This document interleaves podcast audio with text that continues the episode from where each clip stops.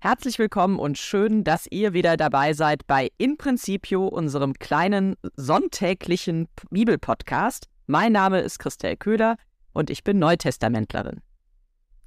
Und ich bin Till Magnus Steiner und Alttestamentler und eigentlich in der Osterzeit arbeitslos. Aber ich diskutiere natürlich mit Freude über die drei neutestamentlichen Texte, die uns jetzt am Weißen Sonntag bevorstehen.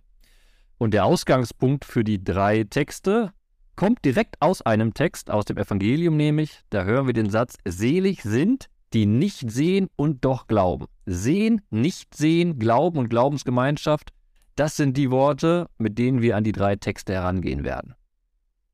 Vielleicht erinnert ihr euch sogar, wir haben in der Fastenzeit ja auch schon mal über das Sehen und Gesehen werden gesprochen. In gewisser Weise schließt sich das jetzt hier nochmal dran an. Keine Sorge, man muss jetzt aber nicht unbedingt den alten Podcast nochmal hören. Aber nicht unbedingt heißt ja nicht, man kann es nicht trotzdem machen. Aber wir sind hier mitten in einem Evangeliumstext, den wir, glaube ich, auch wieder alle seit den Kindertagen kennen, oder Till? Ja, den Thomas, den kennt man gut, ne? Und dieses Bedürfnis, in die Wunde reinzugreifen, ist sehr plastisch dargestellt. In meinem Kopf zumindest. Und in der Kunst auch oft. Ja, und vor allen Dingen heißt es immer, es ist der ungläubige Thomas. Und das ist eigentlich Quatsch, wenn ich das mal so sagen darf weil wir hören ja am Ende gerade den Satz, den du auch schon zitiert hast, dass der Thomas nämlich doch ein Glaubender ist. Ähm, und das auch ohne, dass er eigentlich richtig in diese Wunde hineinpackt, denn das ist im Evangelium ja eigentlich eine kleine Auslassung, die uns, wenn wir genauer hinschauen, überrascht. Aber und jetzt haben, wir direkt, jetzt haben wir direkt da diese Punchline der Geschichte nämlich, weil das ist ja gerade das Tolle, ne? Er kriegt sogar die Möglichkeit, die Wunden anzupacken. Der auferstandene Gekreuzigte steht da aber er braucht es nicht, weil er sieht ihn, er erlebt ihn, wie eine Woche zuvor schon die anderen Jünger ihn gesehen haben und gesehen haben, dass der Auferstandene wirklich lebt und dass der Auferstandene der Gekreuzigte ist. Genau, jetzt mache ich doch mal ganz kurz den Bogen, wo befinden wir uns eigentlich in dieser wundersamen Osterwelt? Wir hören ja so viele verschiedene Texte in den Ostertagen. Wir sind jetzt im Johannesevangelium und wir sind am ersten Tag der Woche, also sprich direkt am Ostertag. Oster, ja, Ostertag kann man so sagen. Und dort ist es so, dass eben die Jünger sich verschlossen haben. Sie sitzen hinter verschlossenen Türen. Da heißt es dann auch explizit aus Furcht vor den Juden. Und in diese ängstliche Situation herein, die ja eigentlich schon so ein bisschen seltsam ist, weil die Jünger ja gehört haben, dass Jesus auferstanden ist. Trotzdem packt sie die Angst. Und in diese Situation hinein tritt Jesus in ihre Mitte durch die verschlossene Tür und sagt, Friede sei mit euch. Und er gibt sich also das erste Mal wirklich auch in dieser ganzen Jüngerrunde als Auferstandener zu erkennen. Er zeigt auch, er ist nicht ganz der Alte wie vorher, denn vorher ging er nicht durch Türen. Und das ist genau das wunderbare Spiel. Einerseits denkt man, okay, wenn die Tür zu ist, dann kann er ja nur als Geist da reinkommen. Es kann nicht der leibliche Jesus sein. Aber uns wird verkündet, dass es wirklich der leibliche Jesus ist, weil der Auferstandene, wie ich es eben schon gesagt habe, der gekreuzigte ist. Die Kreuzigung gehört auch zum Auferstandenen, die Wundmale gehören zu diesem Jesus Christus, an dem wir glauben. Und er ist mit diesen Wunden leiblich sozusagen erfahrbar. Er ist wirklich da. Er ist, und das ist ja die erste Botschaft des Evangeliums, er ist wirklich auferstanden und er ist bei seinen Jüngern. Und für die Jünger reicht dieses Sehen des Gekreuzigten, also reicht die Identifizierung des anwesenden Jesus mit dem gekreuzigten Jesus, aus, dass sie sich riesig freuen. Riesig steht hier nicht, aber es heißt, da freuten sich die Jünger, als sie den Herrn sahen. Und zwar, als nachdem er ihnen Hände und Seite zeigt, also eben die Wundmale. Und das ist der Punkt, wo jetzt eben dieser Thomas, der Zwilling, der nicht dabei ist und entsprechend in dieser ersten Freude der Jünger, an der nicht Anteil haben kann, weil er eben nicht sieht an dieser Stelle. Und er will gerne sehen, ne? Und das können wir natürlich, da können wir uns direkt mit identifizieren. Wir wollen natürlich auch sehen. Wir wollen natürlich den Beweis haben. Aber das heißt eben nicht, dass er jetzt ungläubig ist, sondern er will sich überzeugen. Die, er hat die Möglichkeit, mit den Jüngern diese Überzeugung direkt aus der Begegnung zu gewinnen. Und deshalb verlangt er, bewusst auch sehr selbstbewusst, eben endlich nicht nur die Wunden zu sehen, sondern ich will, steht da, meine Hand in seine Seite legen. Ne? Sonst glaubt er nicht. Er will begreifen, Entschuldigung für das Wortspiel, aber da liegt es wirklich nah. Er will begreifen, was da passiert ist. Und da kommt, ne, die Punchline. Er braucht es nachher nicht. Er muss diese Hand nicht in die Seite legen. Er kommt dann, dieser ungläubige Thomas kommt dann zu dem großen Bekenntnis, mein Herr und mein Gott. Und das, obwohl die Bedingung, die er vorher aufstellt, nicht erfüllt wird oder er sie zumindest nicht, also sich nicht erfüllen lässt. Denn er sagt sehr deutlich, wenn ich nicht hineinlege, hineinfasse, glaube ich nicht. Hier steht zwar nicht wenn dann, aber es ist eine Kondition. Also wenn das nicht für mich möglich ist, kann ich nicht glauben. Dann könnt ihr zwar glauben, aber für mich funktioniert das so nicht. Und obwohl er eben dann nicht, obwohl diese Kondition quasi er das nicht wahrnimmt, dass er die Hände reinlegen kann in die Wundmale Jesu, ist er dann doch derjenige, der eben zum Glauben kommt und dieses wunderbare Bekenntnis, du hast es schon zitiert, mein Herr und mein Gott ausspricht. Und ähm, dann folgt darauf genau der Vers, den du eingangs schon zitiert hast, weil du mich gesehen hast, glaubst du, selig sind die, die nicht sehen und doch glauben. Und was ich wichtig finde an gerade diesem letzten Vers, also nicht der letzte Vers im Evangelium, aber der, der letzte Vers, den ich gerade vorgelesen habe, ist tatsächlich, dass wir das nicht gegeneinander ausspielen. Also es geht nicht um ein Besser des einen oder des anderen Glaubens, sondern, und das ist vielleicht in der Kirchengeschichte auch lange gemacht worden, äh, ne, also manche Frommen, die brauchen das gar nicht, irgendwie auch eine Sichtbarkeit des Christusglaubens zu erfahren. Das ist eigentlich nicht das, worum es hier wirklich geht. Es geht darum, dass es auch unterschiedliche Wege gibt, Glauben zu erfahren und auch den Glauben für sich wirklich zu einer Erkenntnis werden zu lassen. Und es ist ja auch wie so eine Überleitung hier erzählerisch von dem Sein mit Jesus Christus für die Zeit, wo Jesus nicht mehr in der Gemeinschaft als der Gekreuzigte seh sehbar ist, sichtbar ist. Umso mehr wir bedenken müssen, dass Johannes Evangelium ja aus der Perspektive viel später noch geschrieben wurde, ne? als eben Himmelfahrt etc. schon mehrere Jahrzehnte zurücklag im Glauben. Das, und, darf ich da direkt kurz einhaken? Natürlich. Weil das total super ist. Ähm, ein paar Kapitel vorher im Johannesevangelium sind ja die sogenannten Abschiedsreden Jesu. Und da ist genau dieses Spiel immer schon, die eben sehr sicher auch aus der nachösterlichen Perspektive eigentlich erst richtig formuliert werden konnten, ähm, wo sich deutlich macht, ja, welche Erfahrung hat denn die Gemeinde? Ich werde euch verlassen und trotzdem bleibe ich bei euch. Ihr seht mich nicht mehr und doch bin ich da. Das wird dann der Heilige Geist gesendet als das Element, was eben den Vater und den Sohn weiter mit der Gemeinde verbindet. Da ist auch dieses Sehen und Nicht-Sehen und trotzdem Dasein. Und ich glaube, genau in diese Richtung gehört auch dieser letzte Vers, selig sind die, die nicht sehen und doch glauben. Es wird am Ende nicht mehr für alle möglich sein, Jesus zu sehen.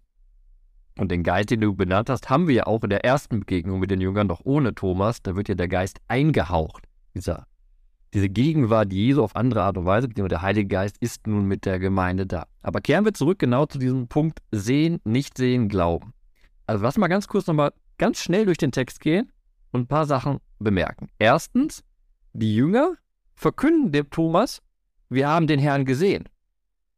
Er ist aber dann kritisch ne, und sagt, ich will selbst sehen. Interessant finde ich hierbei erstens, dass dann nicht berichtet wird, dass die Jünger auf ihn losstören. Aber wir haben ihn doch gesehen. Du musst dran glauben. Vertraue unserem Zeugnis. Wir haben die Überlieferung. Wir haben das gesehen. Nein. Sie warten ab. Er stellt die Forderung auf und die Forderung wird dann von Jesus Christus erfüllt, sozusagen. Beziehungsweise er begegnet auch dem Thomas. Und da jetzt nur umgekehrt, was du schon gesagt hast. Er könnte jetzt in die Wundmale reingreifen, er braucht es aber nicht mehr, weil er sieht jetzt auch wie die anderen. Und dann, am Ende, steht nicht nur dieser Satz, selig sind die, die nicht sehen und doch glauben, sondern wir sind ja am ersten Ende des Johannesevangeliums. Und wunderbar steht da, noch viele andere Zeichen hat Jesus vor den Augen seiner Jünger getan, die in diesem Buch nicht aufgeschrieben sind. Diese aber sind aufgeschrieben, damit ihr glaubt. Jetzt haben wir genau den Sprung für uns. Wir, die Leser des Johannesevangeliums, sind die, die nicht sehen.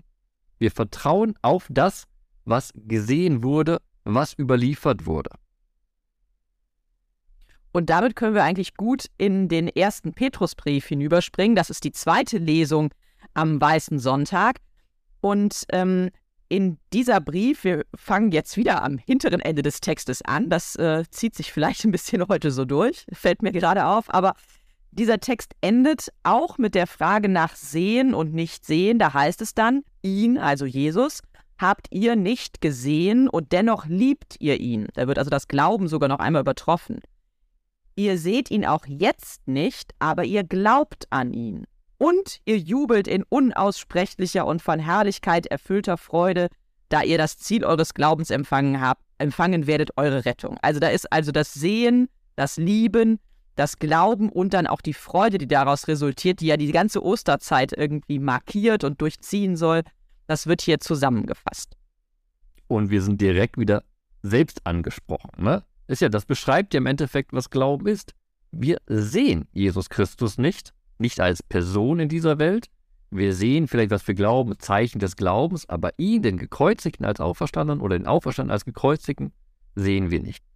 Und trotzdem, das ist ja das Fundamentale, brennt in uns der Glaube im Positiven. Wir fühlen, spüren Liebe. Wir wollen diese Liebe weitergeben. Wir wissen, dass wir Liebe empfangen haben. Wir haben Vielleicht ist das Wort Gefühl etwas komisch, aber es beschreibt so, wir haben dieses Gefühl, dass wir doch da zusammen mit ihm sind, dass dieser Heilige Geist in uns da ist, dass diese Beziehung zu Gott aufrecht ist, die Beziehung zu Jesus fundamental feststeht, obwohl wir ihn nicht sehen.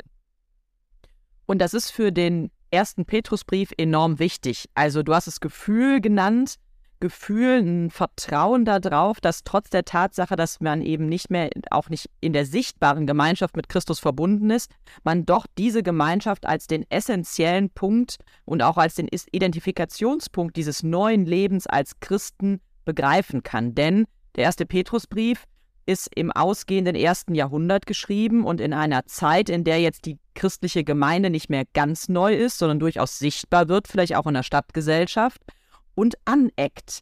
Also es ist irgendwie eine Situation, in der andere Menschen sagen, ach guck mal, das sind die Christen und manche finden die Christen eben auch ein bisschen komisch mit dem, wie sie glauben und was sie machen und wie sie leben und wie sie auf die anderen achten und dass sie nur an einen Gott glauben und verehren.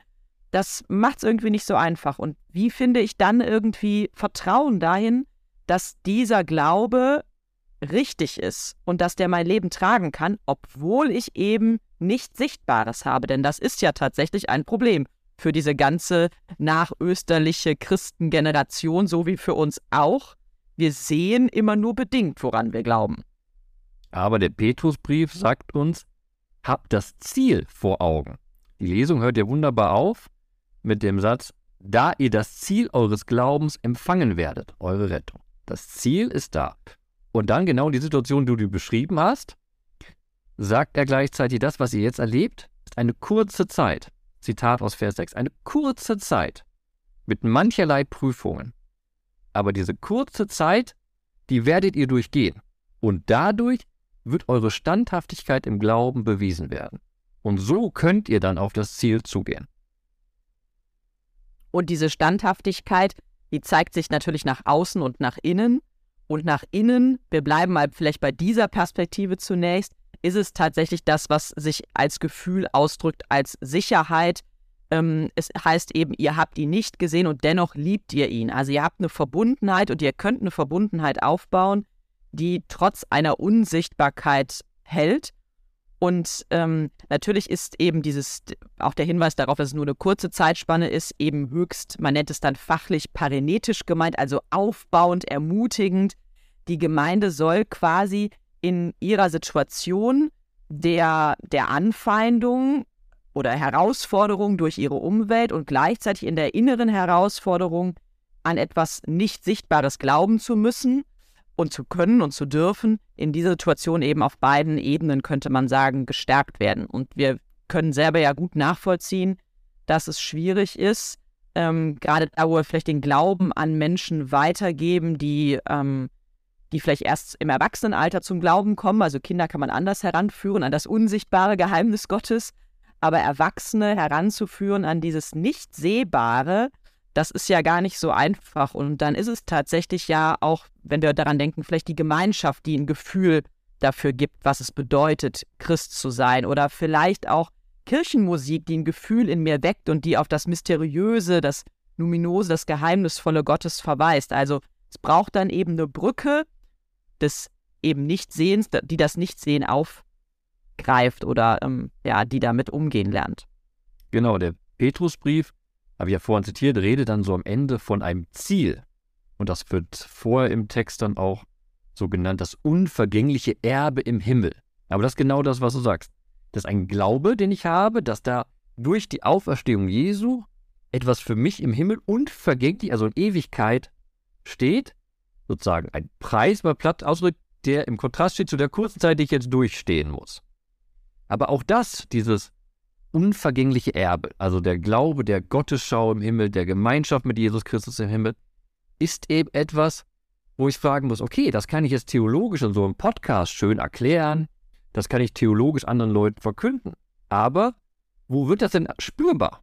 Mit, äh, mit Thomas gefragt, wo kann ich das wirklich mit der Hand greifen? Und wo kann ich das greifen, wenn nicht gerade Jesus bei mir mitten im Zimmer auftaucht? Und damit sind wir genau bei der ersten Lesung angekommen.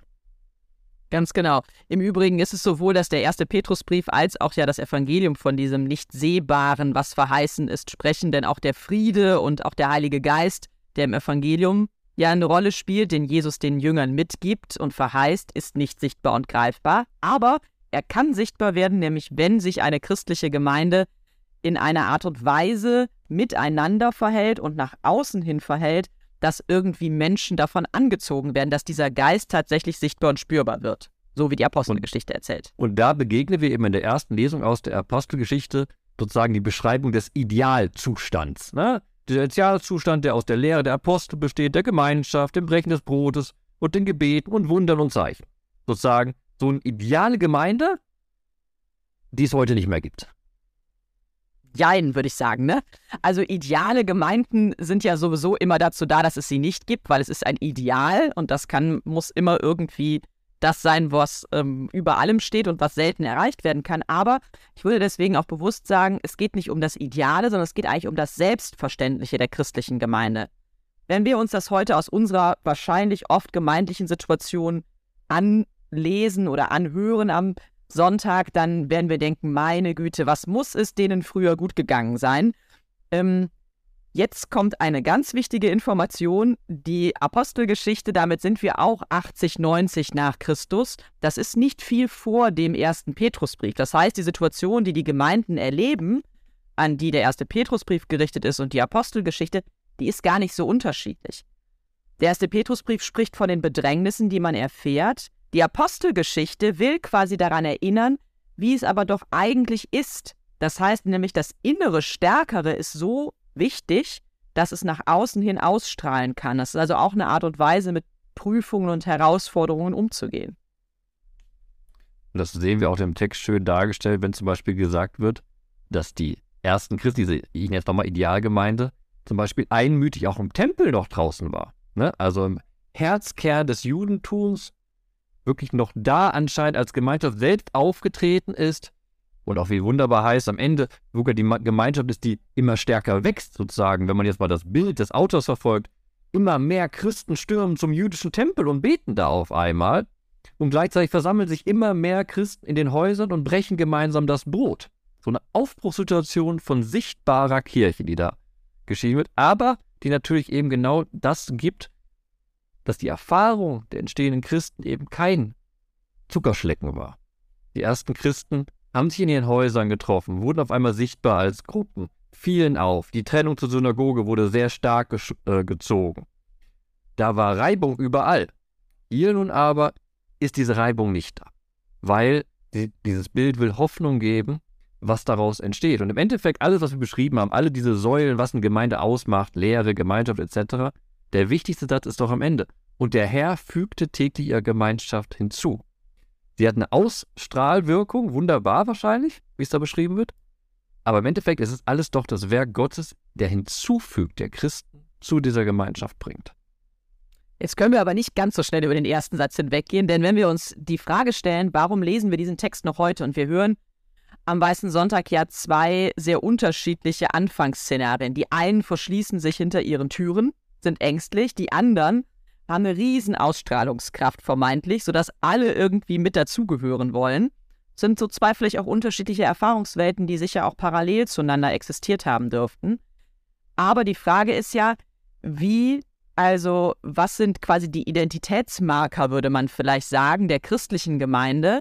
Und das sind eben genau diese vier Dinge, die in diesem ersten Vers zusammengefügt werden. Das heißt nämlich, sie halten an der Lehre der Apostel fest, ähm, es geht um die Gemeinschaft, die sie bilden und die eine Ausstrahlung hat. Sie halten am Brechen des Brotes fest, also das, was sie dann auch unterscheidet vom Judentum, auch wenn sie an vielen Stellen gemeinsam beten, und eben an den Gebeten. Und vielleicht ist ganz besonders der erste Teil, dieses Festhalten an der Lehre der Apostel, ein ganz wichtiges Element, was man heute vielleicht auch nochmal anders erklären muss. Es geht nicht darum, dass hier ein starres, ähm, dogmatisches Gebäude denen vorlag, wo sie gesagt haben, okay, das ist es. Daran halten wir fest, halten wir uns auch fest, sondern ganz im Gegenteil.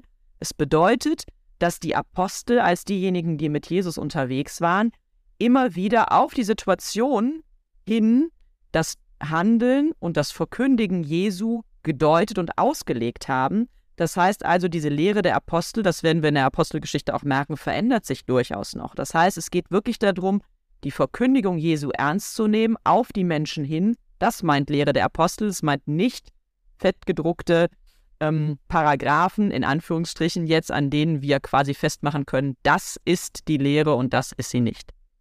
Genau, ich würde sogar noch, noch drastischer formulieren. Für mich, soweit ich das gelesen habe, Lehre der Apostel heißt eben erstmal die überlieferten Jesusworte weiter überliefern und gemeinsam an der Deutung arbeiten, sagen, welche Deutungen liegen davon schon vor? Wie gehen wir damit um? Predigen, verkünden, Bibelgespräch, das, das ist genau der Anfang, der damit reinbricht. Das ist ein sehr dynamischer Anfang, der auch in dem Wort Lehre der Apostel drin steht. Und ich glaube, ich führe das mal weiter, dass deswegen ist nicht total zufällig, dass es heißt, sie hielten an der Lehre der Apostel fest und an der Gemeinschaft. Das ist ja direkt zueinander geordnet. Das heißt nämlich auch, an der Verkündigung Jesu festzuhalten und ähm, sie zu, also das, das Geschehene zu deuten und mit den Menschen in Dialog zu bringen, ist eben auch wichtig, damit die Gemeinschaft Gemeinschaft sein kann. Also Stichwort Spaltungen, die wir beim Paulus ja in den 50er Jahren immer wieder erleben. Hier wird eben deutlich gemacht, also dass es geht um etwas Dynamisches, es geht um eine dynamische Verkündigung Jesu. Das wird uns in den vier Evangelien ja auch sehr unterschiedlich durchaus erzählt. Aber diese dynamische Verkündigung soll fortgeführt werden, um die Gemeinschaft zu halten, weil eben Gemeinschaft auch ein Kriterium, ein Identitätsmarker des Christentums ist. Und das ist natürlich etwas, worüber wir uns, glaube ich, sehr große Gedanken machen müssen, wie wir die Verkündigung Jesu in der heutigen Zeit aufrechterhalten und weiterführen können, glaubhaft weiterführen können und auch treu zum Ursprung und trotzdem die Gemeinschaft nicht in Frage stellen. Ja, da sind wir bei dem typischen Fragen, Problem, Fragenzirkel. Ja, wie ist das denn mit Tradition bewahren, neu aufbrechen etc.? Und ich finde, das wird dann im zweiten Teil des Satzes deutlich. Denn einerseits, was charakteristisch ist für die Christen, sie brechen das Brot. Sie haben das neu eingesetzte Herrenmahl von Jesus als ihr eigenen, ihren eigenen Gottesdienst aufgenommen. Sie treffen sich zu einem, das damals ein Sättigungsmahl war, und an Erinnerung brechen sie das Brot und der Kelch kommt auf, was wir bis heute sonntags machen in der Eucharistiefeier. Nicht nur sonntags, aber vor allem sonntags. Aber gleichzeitig geht es dann weiter. Und an den Gebeten. Sie halten weiter. Bis heute beten wir die Psalmen, das heißt die Gebete Israels.